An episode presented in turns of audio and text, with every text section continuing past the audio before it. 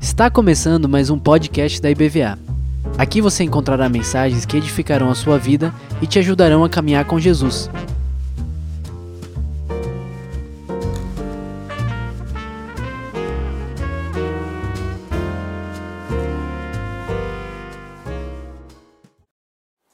Amém. Glória a Deus. Bom dia, irmãos. A paz do Senhor. Que bom a gente estar junto aqui, né? E em especial hoje foi um dia memorável, principalmente para os mais antigos, a gente poder ouvir essas músicas pastoral. Hoje você se superou, meu irmão. O Espírito te conduziu assim, de forma maravilhosa, a gente lembrar a gente fala, Jeremias fala, eu quero trazer à memória aquilo que me enche o coração, aquilo que me dá esperança. E essas músicas trazem tão boas, tantas recordações gostosas dos tempos, de quantas coisas nós já vivemos com o Senhor. Isso faz a gente lembrar, viajar lá atrás, poxa, o Senhor fez isso. Nessa época eu estava assim, Deus atuou desse jeito, porque Deus sempre vai fazendo coisas novas. Eu amo as músicas de hoje, mas é tão bom a gente poder dar uma flutuada, uma viajada nessas músicas, né? Glória a Deus por isso. Amém? Vamos compartilhar a palavra do Senhor.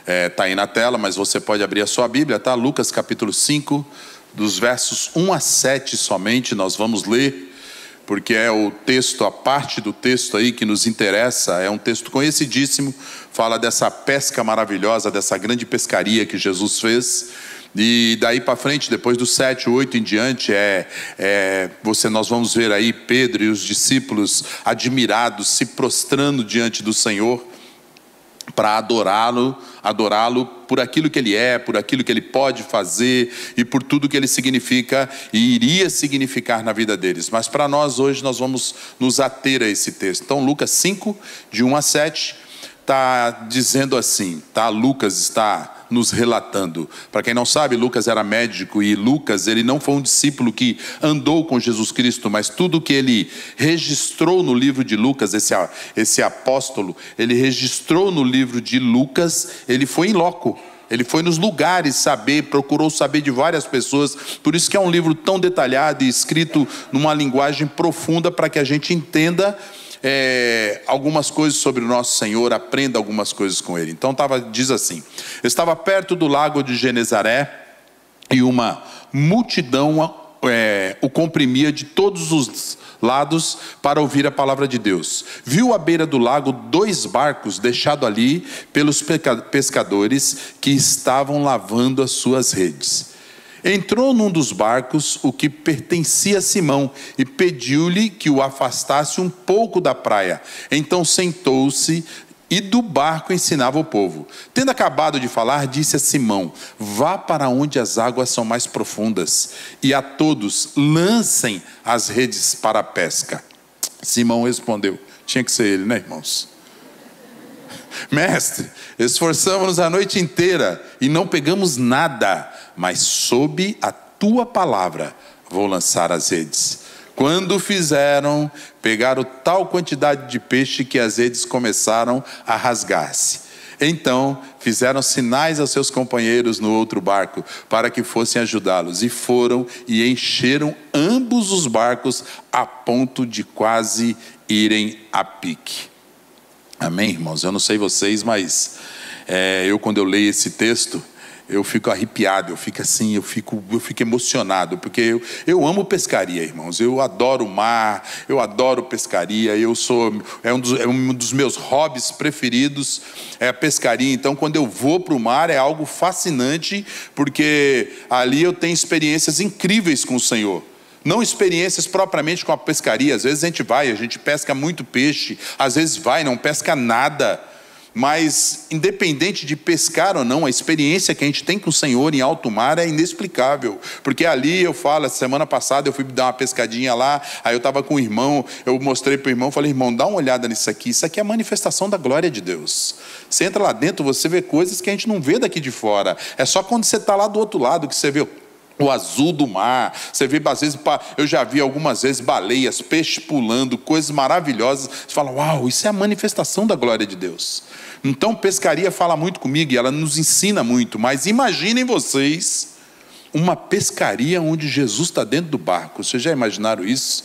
Eu vou pescar lá, eu sei que o Senhor está comigo, mas ali estava Jesus em pessoa, dentro do barco. Pense num negócio maravilhoso, irmãos. Pense numa coisa, se a gente já vê a glória de Deus, aqueles caras sentiram tudo que era de emoção, de mais gostoso, de mais maravilhoso, sensações incríveis. E eu quero compartilhar essa manhã sobre aprendizados de uma pescaria. Jesus nos ensina muito, tem muito a nos ensinar através dessas pescarias. Eu tenho meditado muito sobre mar, sobre água. Eu preguei esses dias sobre é, aquela tempestade em alto mar. Eu estava meditando sobre esse texto. Tem outro texto que eu estou meditando, que é o texto onde Jesus anda sobre as águas. E esses textos têm falado muito ao meu coração. Deus tem me, me ensinado tantas coisas, irmãos, profundas, que às vezes nem está no texto. Eu falo, Senhor, mas como é que eu consegui? É o Espírito Santo de Deus falando conosco, irmãos. Então, quero dividir com vocês algumas coisas que Deus tem falado comigo comigo, em especial nesses textos que diz respeito a mar, pescaria é, e outras coisas, tribulações que eles passam aí dentro do mar, tá? Então nós vamos lá, nós vamos explanar esse texto aí, e eu quero explanar com os irmãos, versículo por versículo, até o versículo 7, para a gente dar uma passeada, porque cada versículo tem muito ensinamento aí. E assim, cada gesto de Jesus, cada fala de Jesus, cada olhar de Jesus, cada coisa que Jesus fazia, irmãos, tem um, tem um ensinamento, é incrível. Pois aí eu vim entender, lendo essas coisas, eu vim entender por que que João, que eu achava João meio exageradinho, né, irmãos? Que João pega e fala que se todos, se a gente fosse escrever todos os feitos de Jesus Cristo, não caberiam em todos os livros do mundo. Aí eu vim entender realmente, Senhor que, irmãos, num olhar de Jesus ensina, um gesto, uma fala, uma palavra de Jesus, então realmente não tem. Se a gente fosse escrever todas as maravilhas, tudo aquilo que Jesus faz, o que ele transmite, os ensinos dele, não tem como a gente escrever. Não tem como os livros comportarem tudo isso aí. E eu quero compartilhar apenas algumas coisas para a gente focar e tirar algumas lições para nós hoje aqui, tá? E eu quero compartilhar sobre esses aprendizados usar esses aprendizados de uma pescaria, tá? Então ele começa, Jesus começa com alguns ensinos já no versículo 1, e esses ensinos são importantíssimos para nós, que foi o que Deus falou no meu coração. Eu olhei assim e falei: Uau, Senhor, que coisa maravilhosa poder enxergar isso dentro de um começo de texto. E Deus fala lá, Jesus fala através da vida de Espírito Santo fala através da vida de Lucas, e falar no versículo 1 que fala: certo dia, Jesus estava perto do lago de Genezaré. Esse lago de Genezaré, irmãos, é o mesmo mar da Galileia ou o rio Tiberíades que nós conhecemos. Depende aonde você lê na Bíblia, você vai encontrar um tipo de escrita. Né? Ele é chamado de mares, é um rio de água doce, chamado de mar por conta de quê? Por conta dos choques térmicos que ele tem no meio do mar e ele levanta muitas ondas lá dentro. Então ele é chamado de um mar da Galileia, também chamado de rio Tiberíades por causa de uma cidade romana lá de perto da antiga Roma e é, que era, foi, foi dedicado ao imperador Tibério, tinha o nome do imperador Tibério, é por isso que é chamado Rio Tiberíades também, tá? É só para a gente lembrar que muitas vezes você vai ler em algum lugar e você fala é, que rio que é esse, ou que mar que é esse, ou, Gene, ou o lago de Genezaré, a gente não ficar, é, ter a ideia que é tudo a mesma coisa. E uma multidão o comprimia de todos os lados para ouvir a palavra de Deus. Então tinha ali, Jesus estava ali, é, perto desse lago, perto do mar da Galileia, e diz que já tinha uma multidão comprimindo Jesus, porque esse texto, quando nós chegamos Lucas no capítulo 5, dá a entender que Jesus já tinha se apresentado, tanto que nós lemos lá, ele já tinha feito alguns milagres, já tinha estava se mostrando quem ele era para as pessoas, para as pessoas o conhecessem. Só que aparentemente os discípulos ainda não tinham sido chamados para a missão que Jesus tinha para dar para eles. Então Jesus chega exatamente nesse lugar e já tinha multidão comprimindo Jesus, e aí a primeira lição que a gente pode tirar para nós hoje, que apesar da multidão estar muitas vezes em volta de nós, ela não é obstáculo, obstáculo para que Jesus te veja. Muitas vezes nós achamos que Jesus não está nos vendo. Nós vemos Jesus fazendo coisas na vida de tantas pessoas e às vezes nós estamos, né? Nós temos uma igreja grande aqui, a gente tira por isso, parece que nós somos insignificantes aqui dentro. Talvez você não seja conhecido ou conhecida de muita pessoa aqui dentro, mas sabe que você é conhecido de Jesus. Você é conhecida de Jesus. Jesus te vê, Jesus nos vê, independente de multidão comprimia, Jesus estava vendo aqueles discípulos lá, aonde eles estavam, aqueles barcos, e nós vamos seguir adiante para a gente ver isso. Eu lembro quando eu era pequenininho, eu lembrei disso nesse, nesse texto aqui. Eu estava lá em São Paulo, a gente, final de ano, né, a gente costumava fazer a compra do ano. A gente fazia como hoje, que a gente vai no shopping, já compra, vai passando o ano, às vezes fazendo, comprando uma coisa. Naquele tempo a gente comprava roupa no final do ano para a gente passar o ano inteirinho com as roupas. Então meu pai fazia isso. E quando chegava no final do ano, ele recebia lá né, o, o abono, décimo terceiro, e a gente lá ia para o Pari, ia na rua Bresser, ia naquelas ruas lá em São Paulo, aonde vende roupas baratas, e a gente ia. Eu lembro que um dia eu me perdi no meio daquela multidão, e é uma multidão, irmão, quem já foi para o lado de lá conhece, né? E eu lembro que eu me perdi daquela multidão e eu fiquei em pânico, eu era pequeno. Eu lembro que eu não era tão pequeno, mas eu era tipo, eu tinha uns sete anos, e eu fiquei em pânico, eu fiquei desesperado. E eu só vi quando alguma mão pegou do meu lado e falou: Vem aqui, menino. Era meu pai me pegando. Eu falei: Eita eita glórias que meu pai, meu pai me achou aqui, eu já desesperado. E aí eu falei, eita pai, como é que o senhor conseguiu me ver no meio de toda essa gente aqui? Aí meu pai falou, eu bati os olhos por cima e eu enxerguei a roupa que você estava usando. O nosso pai nos conhece pelo nosso cabelo, pela nossa roupa, sabe, por aqui, por os movimentos que nós fazemos. O nosso Pai nos conhece. É importante, sabe por quê, irmão? Porque o Pai conhece o Filho e nós somos filhos de Deus. Nós precisamos entender de uma vez por todas que nós somos filhos de Deus.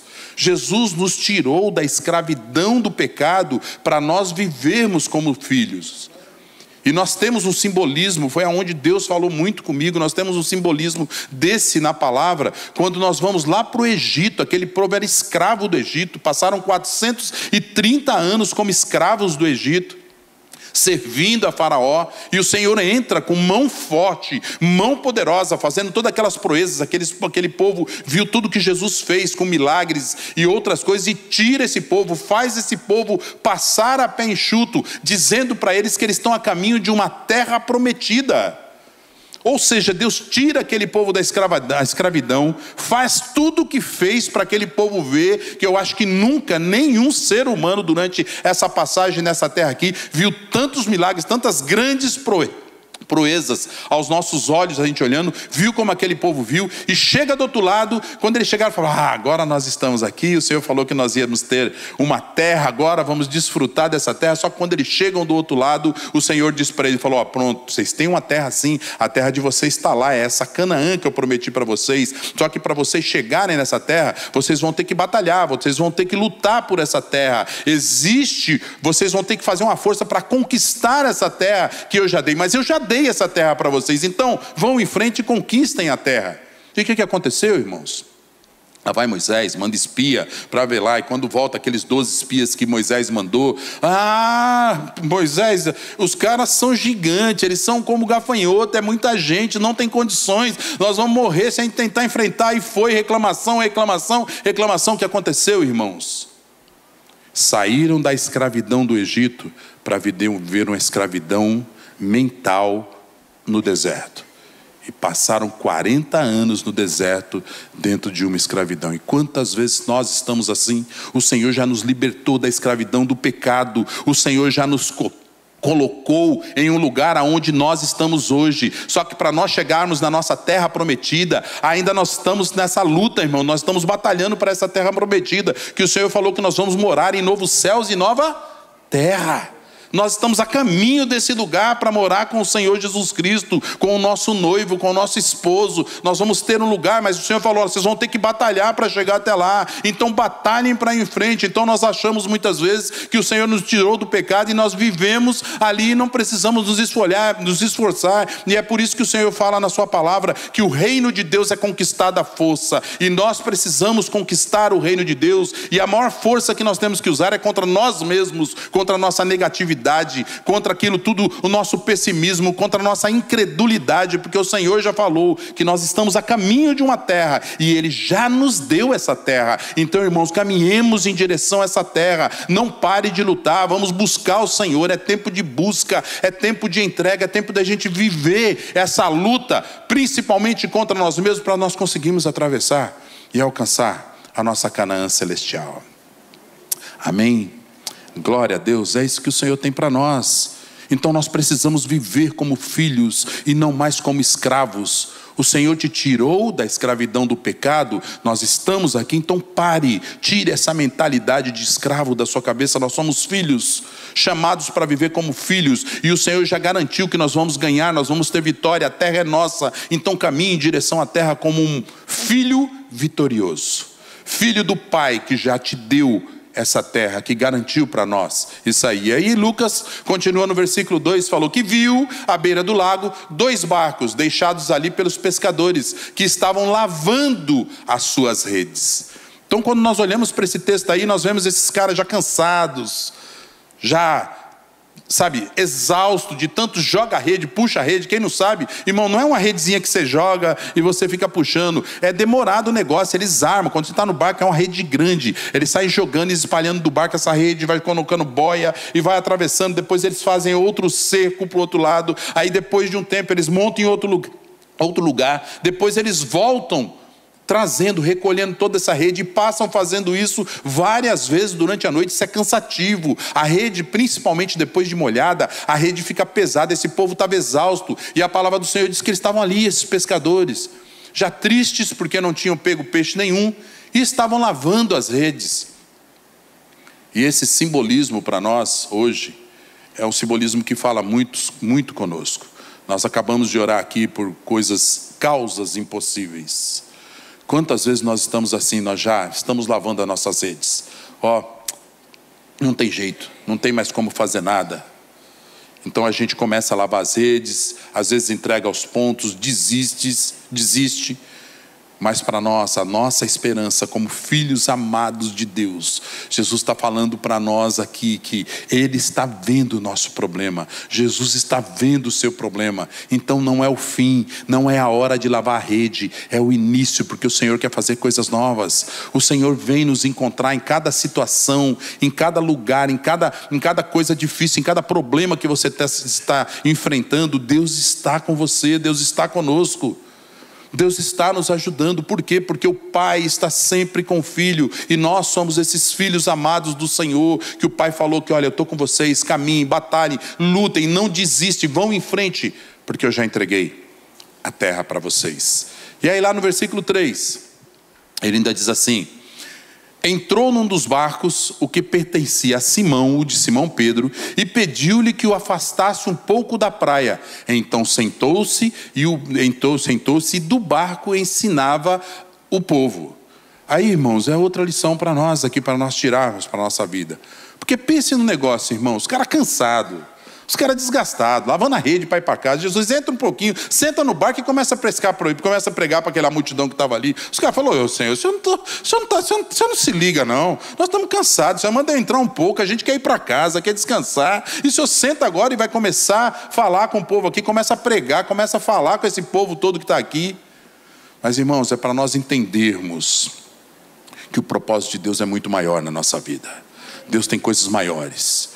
Jesus veio primeiro, a importância de Jesus Cristo que ele dá é para se revelar, ele e o Pai. Por isso que Jesus quer que nós o conheçamos. O milagre é secundário para Jesus. Jesus basta um toque, basta um olhar, basta um gesto, um milagre acontece. O que ele quer é que nós o conheçamos. Por isso que Jesus quer que nós tiremos o foco tanto do problema quanto do milagre, porque às vezes nós estamos aqui orando, buscando, e está lá a pessoa doente, ou está acontecendo uma outra situação, e nós estamos com foco no problema, a gente começa a orar, a gente fica na esperança do milagre e passa o foco para o milagre. E o Senhor fala: olha, o, pro, o foco não é nem o problema e nem o milagre, o foco sou eu. O Jesus quer nos ensinar para que nós o conheçamos e entendamos que, independente do que nós estamos passando, Ele é conosco e isso nos basta, a presença de Jesus nos basta.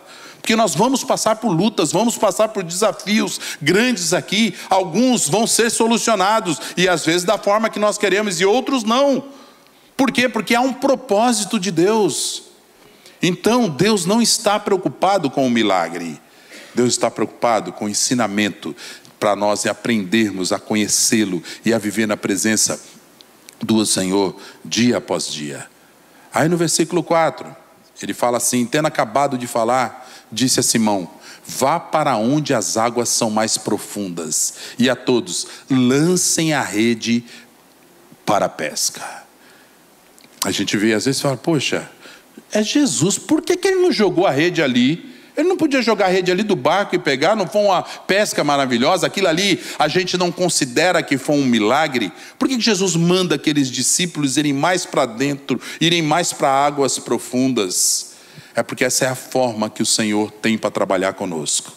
Essa é a forma que o Senhor tem para dizer para nós: fala, olha, eu quero ficar só eu e você. Agora é só nós dois, é nossa intimidade. Quero te levar para um lugar profundo. Jesus quer fazer isso conosco. Jesus quer nos levar para um lugar, para um lugar de plenitude com Ele. Nós precisamos viver essa plenitude, porque nós vivemos um Deus presente, um Deus que Ele é conosco, não é um Deus que anda do nosso lado, é o Deus que está conosco, Ele está dentro de mim. E cada dia Ele quer levar a gente para viver essa plenitude para a gente descobrir coisas maiores com o Senhor e a gente conhecendo e aprendendo do Senhor, para a gente chegar até onde Deus quer que nós cheguemos. Essa é a proposta de Deus. Então, viva o seu milagre, porque Deus quer fazer um milagre na nossa vida, na sua vida, mas Ele quer que você aprenda a viver em plenitude. Nós não podemos viver mais com essa mentalidade de escravos. Nós precisamos ser filhos e filhos que querem conhecer o Pai e viver nessa plenitude que o Pai tem para oferecer. Não é o lugar, não é a profundidade, não são as redes, é o propósito que Deus tem. Não é porque Deus mandou, ah, lá é fundo, vai dar peixe. Não é, Deus poderia ter mandado, joga aí do lado mesmo, e havia a mesma quantidade de peixe. Mas é o propósito que Deus tinha. Qual era o propósito que Deus tinha com aqueles, com aqueles é, discípulos ali? Deus tinha o propósito de trazê-los para eles fazerem parte agora daqui por em diante da família de Deus. E esse é o propósito de Deus na nossa vida. Deus quer usar a nossa vida para que nós alcancemos outros lá fora, para trazer para dentro do reino de Deus, fazer parte da família de Deus. Às vezes nós ficamos nos perguntando qual é o propósito, a que lugar que eu tenho que alcançar a Deus, que coisa, nós ficamos querendo, querendo, é, querendo criar regras para a gente poder alcançar Deus, alcançar uma plenitude. E o Senhor disse que já tem um propósito na vida do filho. Nós somos filhos, e qual é o propósito na vida que Ele tem? Na nossa vida? O propósito de Deus é que nós saiamos aí fora, refletimos a Sua luz, seja aquilo que Ele foi na terra, para outras pessoas nos verem, entregarem a vida para o Senhor e fazerem parte dessa família tão amada que vai entrar na terra prometida. Esse é o propósito de Deus, irmãos. Ah, qual é o propósito que Deus tem na minha vida? Você já sabe. É esse o propósito que Deus tem na sua vida. Então seja bênção aí fora seja resposta de oração na vida das pessoas. Nós ficamos orando a Deus, orando a Deus, para Deus fazer isso, fazer aquilo. Deus, Deus, Deus, Deus, e Deus às vezes está lá do céu clamando: Filho, filho, filho. Ouça aí, eu estou aqui, ó, você é a resposta desse povo que eu quero resgatar, que eu quero trazer para essa família. Então, ao invés de nós ficarmos clamando a Deus, vamos olhar e derramar toda a virtude que Deus já derramou sobre nós. Você não precisa correr atrás de bênção. Você não precisa ficar aí atrás, porque o Senhor falou que já te deu, já derramou toda sorte de bênção sobre a sua vida. Então, viva o propósito do Senhor, leve essas bênçãos para outros. Comece a derramar e você vai ver o quanto você é abençoado. O quanto você é abençoado. Amém? E no versículo 5, ele diz assim ainda: Simão, que eu falei lá atrás. Simão respondeu: Mestre, esforçamos a noite inteira e não pegamos nada, mas sob a tua palavra eu vou lançar a rede. Tinha que ser ele, né, irmão? Simão é sempre aquele, hum, ele sempre tem que dar a última palavra, né? É aquele, por isso que é o tipo sanguíneo, né? O sanguíneo é, é bem desse jeito, ele nunca deixa barato, nunca deixa por último, a última palavra tem que ser a dele. Hum, hum, ele reclama, nem que for reclamar. Eu lembro meu irmão, meu irmão era assim. Minha mãe falava as coisas, e minha mãe ficava doida com ele, porque a última palavra tinha que ser dele. Minha mãe falava: Fica quieto, menino. Ele, hum. ele reclamava: Cala a boca, menino. Hum. Ele sempre tinha que falar, porque a última palavra era Simão, todinho. Simão, Simão nos mostra, ele se identifica muito conosco, porque nós somos esses. Somos esses que a gente ora, a gente pede, Jesus fala o que nós temos que fazer e muitas vezes nós ficamos questionando. Nós ficamos querendo dar um jeitinho, a gente entrega nas mãos do Senhor, mas daqui a pouco você vai, deu um estalo, deu uma luz aqui. Fala, Senhor, me devolve aqui, rapaz. Eu consegui, eu sei o que eu vou fazer. E Deus, rapaz, você não entregou para mim.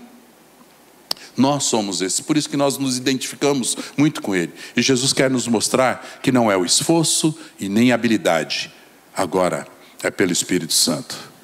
Porque tudo que Jesus fez, irmãos, aqui na terra, é para a gente entender, ele não fez por ele mesmo, ele fez pelo poder do Espírito Santo, e ele deixou o Espírito Santo conosco para que tudo que nós fizéssemos fosse através do Espírito Santo. Foi por isso que Jesus disse que se nós crêssemos nele, nós obras maiores ainda nós faríamos do que ele. Por quê? Porque nós temos o mesmo Espírito que ele tinha, que fazer, fez todas essas proezas. Então nós podemos fazer isso que ele fez e muito mais coisas do que Jesus Cristo fez. Então não é mais pelo seu esforço, não é mais pela pela sua habilidade, não são mais pelos seus, sabe, tudo aqueles seus títulos, as coisas que você conquistou, porque você sabe hoje fazer muitas coisas.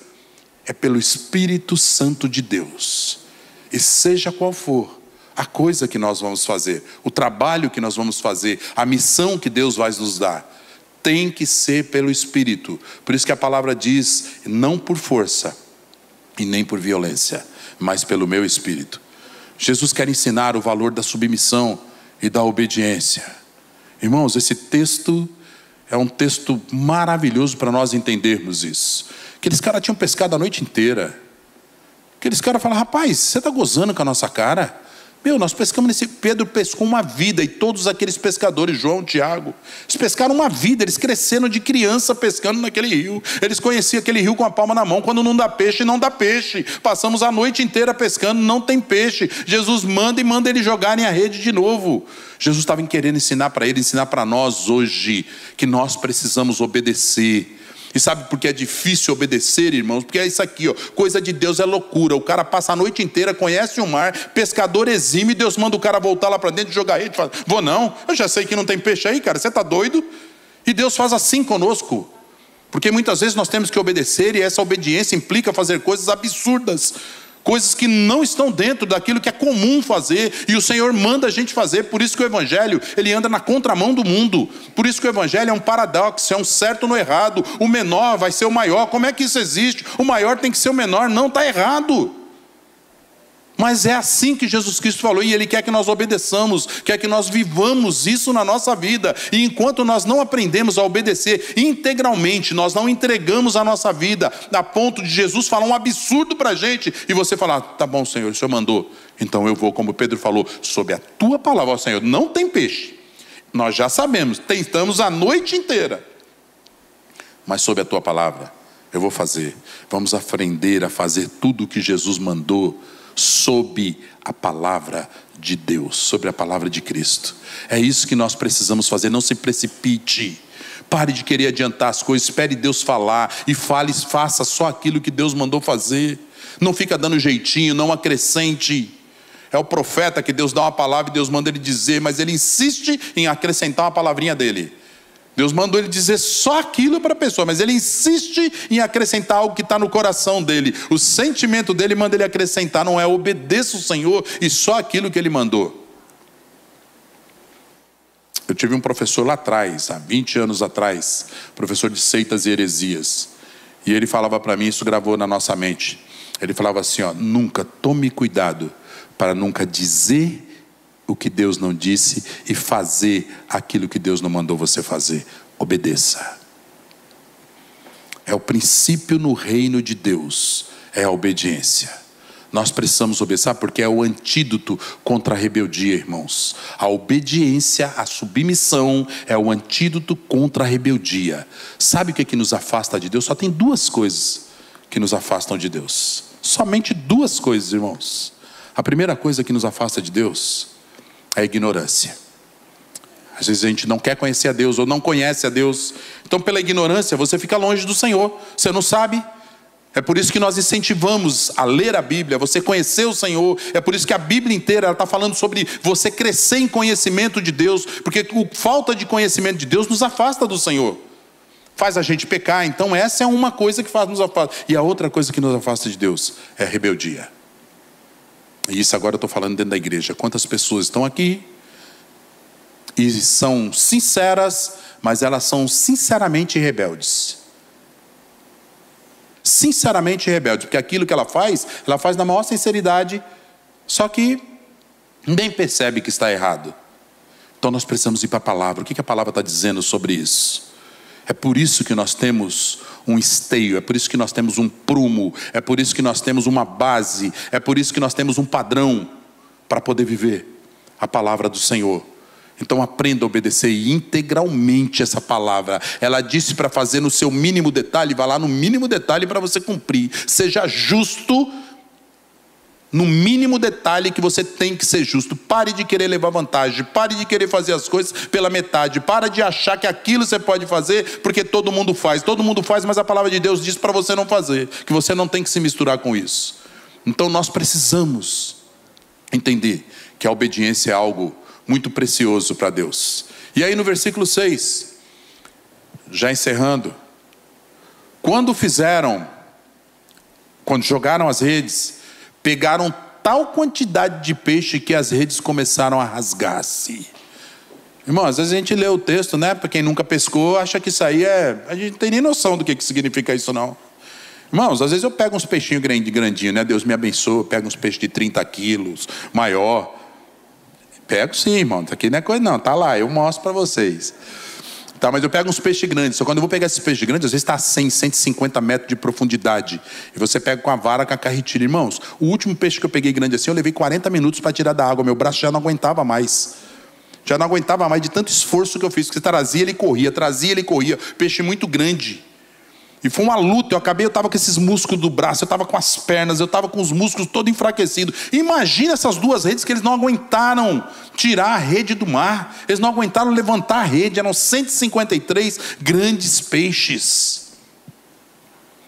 É para a gente entender que quando nós obedecemos, irmãos, o milagre acontece. O nosso Deus é um Deus de milagre. Deus mandou você fazer faça, é um absurdo, não tem problema. Se Deus mandou você fazer, deixa todo mundo falar, deixa todo mundo gozar da tua cara, deixa todo mundo zombar de você, rir de você.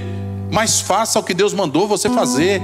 Nós temos aqui, eu coloquei como exemplo aqui o Namã. Namã foi isso, irmão. Sai lá, o capitão do exército romano. Pense num cara cheio de estrela mandava e desmandava, o que tinha que acontecer, acontecia. Ele foi lá procurar Samuel para procurar a lepra dele. Aí Samuel não quis nem falar com o cara. Samuel não quis nem mandou o servo dele, falou: ó, diz para ele dar sete pulinhos lá no rio e tá tudo bem, ele vai sair curado de lá. Ele ficou doido, na mãe chegou e falou: Não, você está de gozação comigo. Esse profeta está de gozação. Eu vou dar pulo nesse rio sujo, sete pulinhos nesse rio sujo aqui para ficar curado. Vou não. Aí alguém dos soldados dele falou: Meu senhor, o senhor já está todo lascado não tem, não tem mais muita opção. Não tem mais muita opção, senhor. O que, que custa dar sete pulinhos no rio? O profeta mandou, vai. E lá vai ele, irmãos. Lá entra. Vocês imaginaram? Os outros soldados. Tudo rindo dele. Que palhaçada, que babaca, que trouxa. Sete pulinhos no rio na água suja. O fato é que ele deu sete pulinhos e nós sabemos da história. Uma, duas, três, quatro, cinco, seis. E na sétima vez que ele mergulha, ele levanta curado. Por quê? Porque ele obedeceu. O milagre aconteceu pela obediência de Namã. É por isso que nós temos que obedecer. Não importa o que Deus mandou a gente fazer, faça. Ah, mas isso é um absurdo, não tem problema. Você tem certeza que foi Deus que mandou você fazer? Faça. Porque o Senhor é fiel para cumprir e fazer o milagre em cima daquilo que ele mandou. E por último, encerrando no sétimo, ele diz assim no versículo 7: Então fizeram sinais a seus companheiros no outro barco para que fossem ajudá-los e foram encheram ambos os barcos, dois barcão, viu, irmão? Não era barco, é barquinho, barco de pesca. Não é barquinho não, viu? Por isso que a gente tem que entender que são 153 grandes peixes mesmo. Quem conhece embarcação de pesca não é embarcação pequena, não. Eles não pegam barquinho de, de alumínio, não. É embarcação aquelas grandes de madeira, onde tem mastro, onde tem essas coisas aqui. Eles encheram encheram ambos os barcos, a ponto dos barcos quase irem a pique, irmãos. Um negócio fascinante, aqueles Devia ser uma gritaria, um, um pulo, e gritando: vai, vem cá, meu Deus, me ajude, socorro. E, e tome peixe pulando e pulando. Foi uma festa naqueles dois barcos. Mas qual é a lição que a gente tira dos? E essa talvez seja a maior lição que nós tiramos desse texto. Deus falou muito comigo, tem falado comigo, não só nesse, não só nesse texto que Deus falou mais uma vez, mas tem falado comigo sobre isso. Nós precisamos a repartir para que o Senhor seja conhecido. Eles repartiram aqueles peixes com os homens que estavam percando. Tinha vários barcos ali, não tinham só dois barcos. Se você for no original, o original fala que haviam vários barcos ali, não tinham só dois barcos. Mas eles chamaram um e dividiram os peixes com aquele outro barco. Por quê? Porque é exatamente isso que Jesus quer que nós façamos, que nós aprendamos a dividir. Por isso que a palavra do Senhor diz que é melhor dar do que receber. Não é melhor dar do que receber, porque você vai ser abençoado. É melhor dar do que receber, porque o nome do Senhor vai ser conhecido. Jesus vai ser conhecido. Jesus andou, depois que ele morreu, ele voltou, ele ressuscitou e voltou.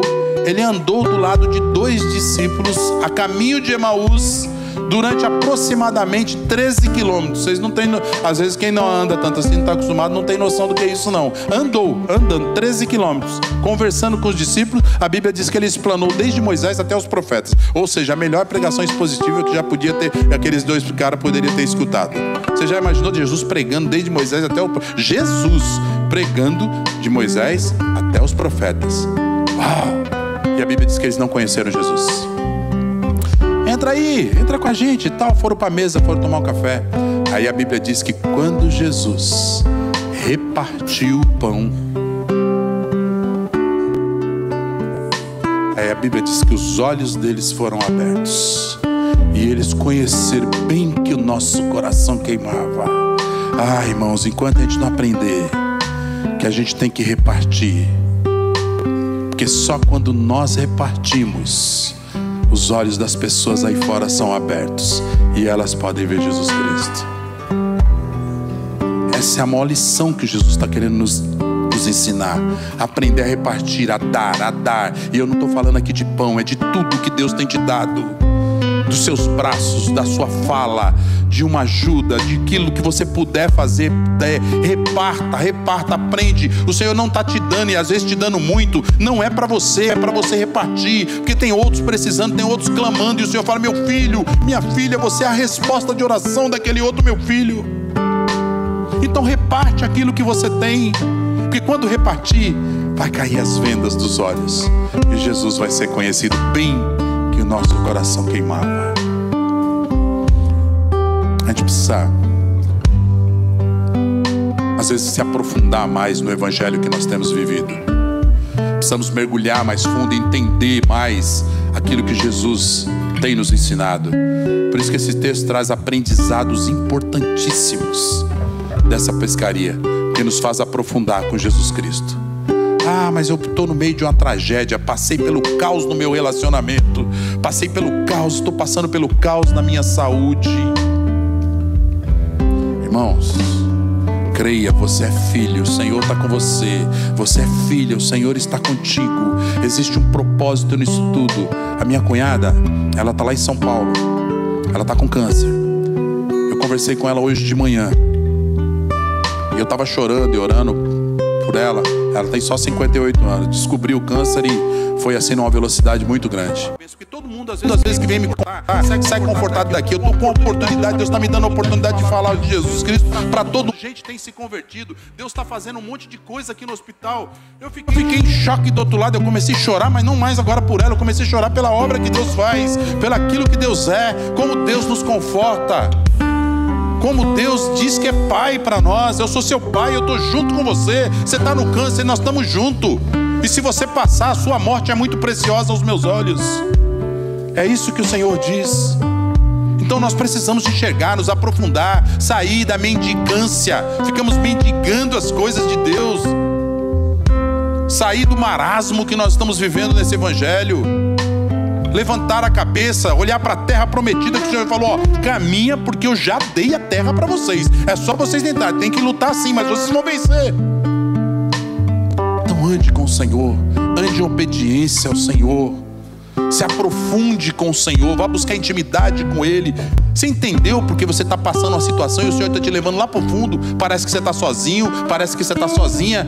O Senhor fala para Pedro: olha, entra para o fundo, pega o barco e vai mais para dentro. Mas, Senhor, pega o barco, sai de perto do pessoal, sai de perto, porque eu quero é eu e você agora, ó. Nós dois aqui.